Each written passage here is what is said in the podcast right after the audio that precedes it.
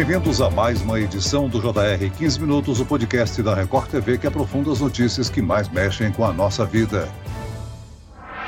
A Câmara dos Deputados aprovou a primeira etapa da reforma tributária que prevê a unificação e a simplificação da cobrança de impostos sobre consumo. A emenda constitucional agora precisa ser votada no Senado Federal. Quais impostos vão ser substituídos, criados ou extintos? O brasileiro vai gastar mais ou menos com impostos? As empresas vão gastar menos para cuidar do pagamento dos seus tributos? Para entender a reforma tributária e o que pode mudar no seu bolso, 15 Minutos conversa hoje com a professora e pesquisadora do Núcleo de Tributação do INSPER, Thaís Veiga Xingai. Muito bem-vindo ao nosso podcast, Thaís. Olá, Celso. Obrigada pelo convite. Muito bom estar aqui com vocês. Quem nos acompanha nessa entrevista é a repórter da Record TV em Brasília, Lívia Veiga. Lívia, depois da aprovação na Câmara dos Deputados, quais os próximos passos para essa etapa do projeto de reforma tributária? Oi, Celso. Obrigada pelo convite. Olá, Thaís.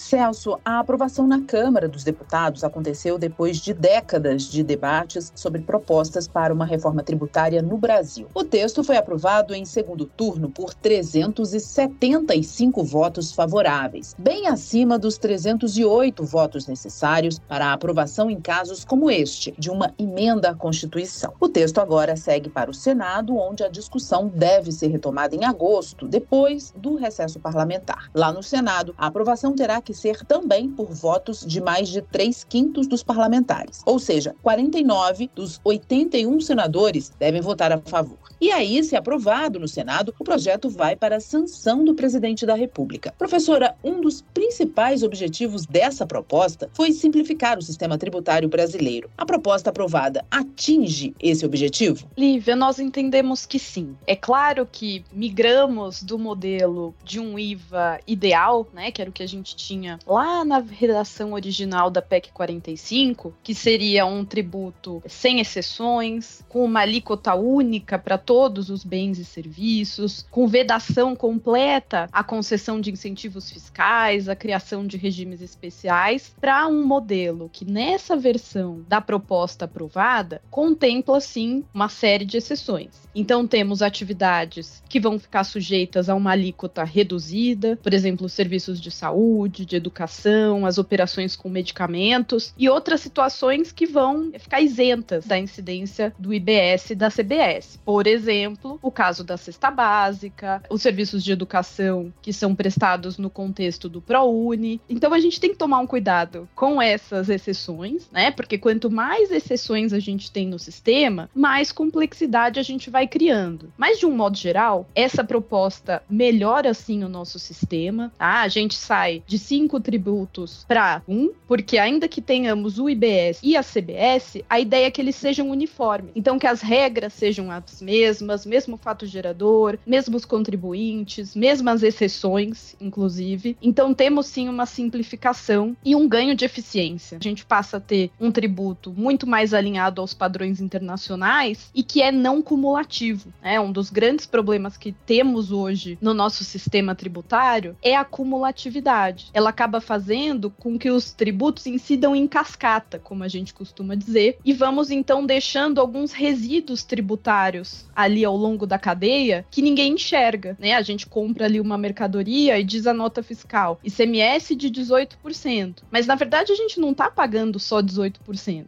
né? A gente está pagando todos os resíduos que ficaram para trás na cadeia. Então a alíquota efetiva a gente aqui no Brasil não tem condições de enxergar. Esses dois novos impostos tá IBS e CBS. O que distingue é a forma de cobrança, são chamados de impostos de valor agregado, IVA. Explica pra gente o que significa. Hoje nós temos aqui no Brasil cinco diferentes tributos sobre o consumo. Né? A gente tem o ISS, sendo cobrado pelos mais de 5.500 municípios, que é um imposto sobre serviços. Temos o ICMS, cobrado pelos estados e o Distrito Federal, e incide nas operações com mercadorias. A gente tem a nível federal o IPI, que incide na venda de produtos industrializados, então as indústrias pagam IPI na saída desses produtos, e o PIS e a COFINS, que também são federais e incidem tanto sobre serviços como sobre operações com mercadorias. Eles têm uma base já mais ampla. Então temos serviços tributados de uma maneira, mercadorias tributadas de outra maneira, o que já gera ali uma dificuldade para a gente definir o que é serviço, o que é mercadoria. E a gente sai, então, dessa sistemática que é muito fragmentada, né? Eu tenho que ficar identificando onde tem serviço, onde não tem, o que é serviço, o que é mercadoria, né? Software é serviço, é mercadoria. A gente sai dessa sistemática de classificação, né? Que existe essa difícil classificação, para uma sistemática de base ampla. Então, no contexto do IBS e da CBS, não importa se eu estou falando de um serviço ou de uma mercadoria. Ele vai incidir sobre quaisquer operações com bens things. E serviços. Tudo que caracterizar ali uma operação onerosa vai sofrer a incidência, o que já facilita bastante para a gente calcular o tributo. O Brasil é uma das poucas grandes economias do mundo que ainda não tinha adotado o IVA, né? A chegada desse novo imposto facilita a entrada de empresários estrangeiros? A chegada desse novo imposto é muito importante para a nossa economia. Nossas empresas brasileiras ganham em competitividade no exterior, sem dúvida nenhuma, e ganham também com a redução dessa complexidade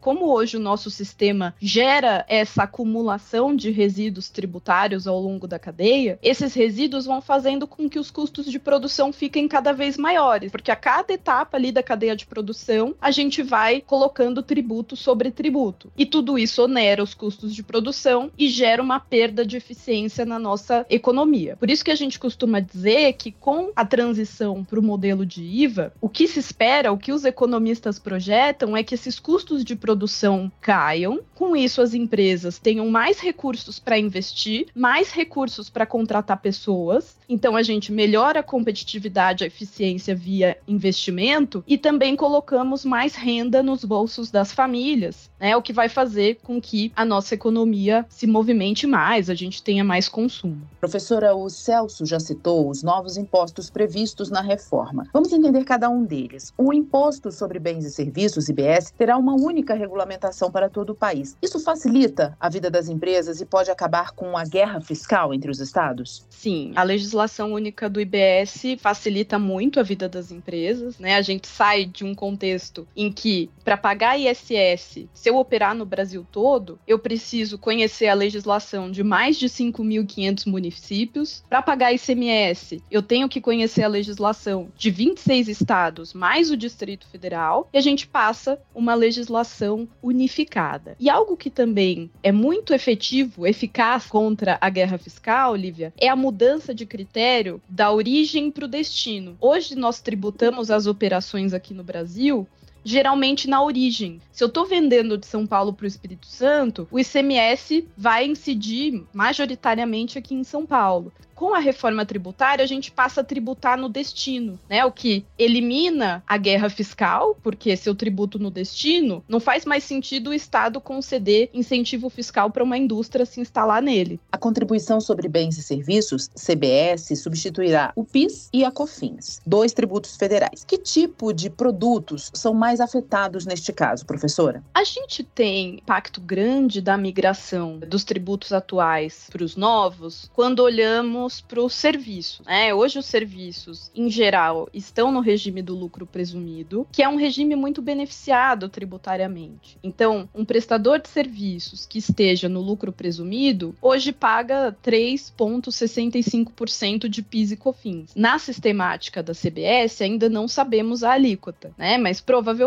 ela seja muito maior do que 3,65%. Quando olhamos para produtos, todos aqueles que tenham algum tratamento diferenciado na legislação do PIS e da COFINS hoje estão potencialmente afetados, né, pela migração para a CBS. Aqui com a ressalva de que o nosso projeto, a nossa PEC, da forma como segue agora para o Senado, já contempla uma série de exceções à tributação. Todas essas exceções foram pensadas justamente para mitigar esse efeito de mudança do sistema de tributação. Você falou aí, Thaís, da diferenciação, né? O imposto seletivo vai afetar, produtos como cigarros e bebidas alcoólicas, né? Em detrimento de um menor imposto para os produtos da cesta básica? O imposto seletivo, ele não entra na sistemática de IVA, tá? A gente está ali falando de um imposto que geralmente se adota nos países que usam o modelo de IVA para atacar as externalidades negativas. Então, ele não existe diretamente para compensar essa redução de alíquota sobre a cesta básica, tá? Porque estamos falando de tributos diferentes. O imposto seletivo existe especificamente para que a gente evite alguns serviços, alguns bens que são considerados prejudiciais à saúde. Quando a gente cria um incentivo para um produto, todo mundo que consumir aquele produto vai ter direito a esse benefício, né? Tanto as pessoas de mais baixa renda, como as pessoas de altíssima renda que consomem arroz também aqui no Brasil. Então a gente está falando de um incentivo bastante pulverizado e que gera um efeito, naturalmente, aumentar a alíquota de referência do IBS da CBS, porque a gente vai ter o Senado estabelecendo essa alíquota de referência e que vai levar em consideração a premissa da PEC é manter a carga tributária atual. Se a gente reduz a alíquota para um setor, para um produto, tudo bem, não estou dizendo que seja errado, mas a gente tem que ter essa consciência de que vamos onerar mais os outros. A reforma, como está hoje, propõe algo diferente, a possibilidade de cashback. A devolução para as famílias de parte do imposto pago, beneficiando sobretudo as de menor renda.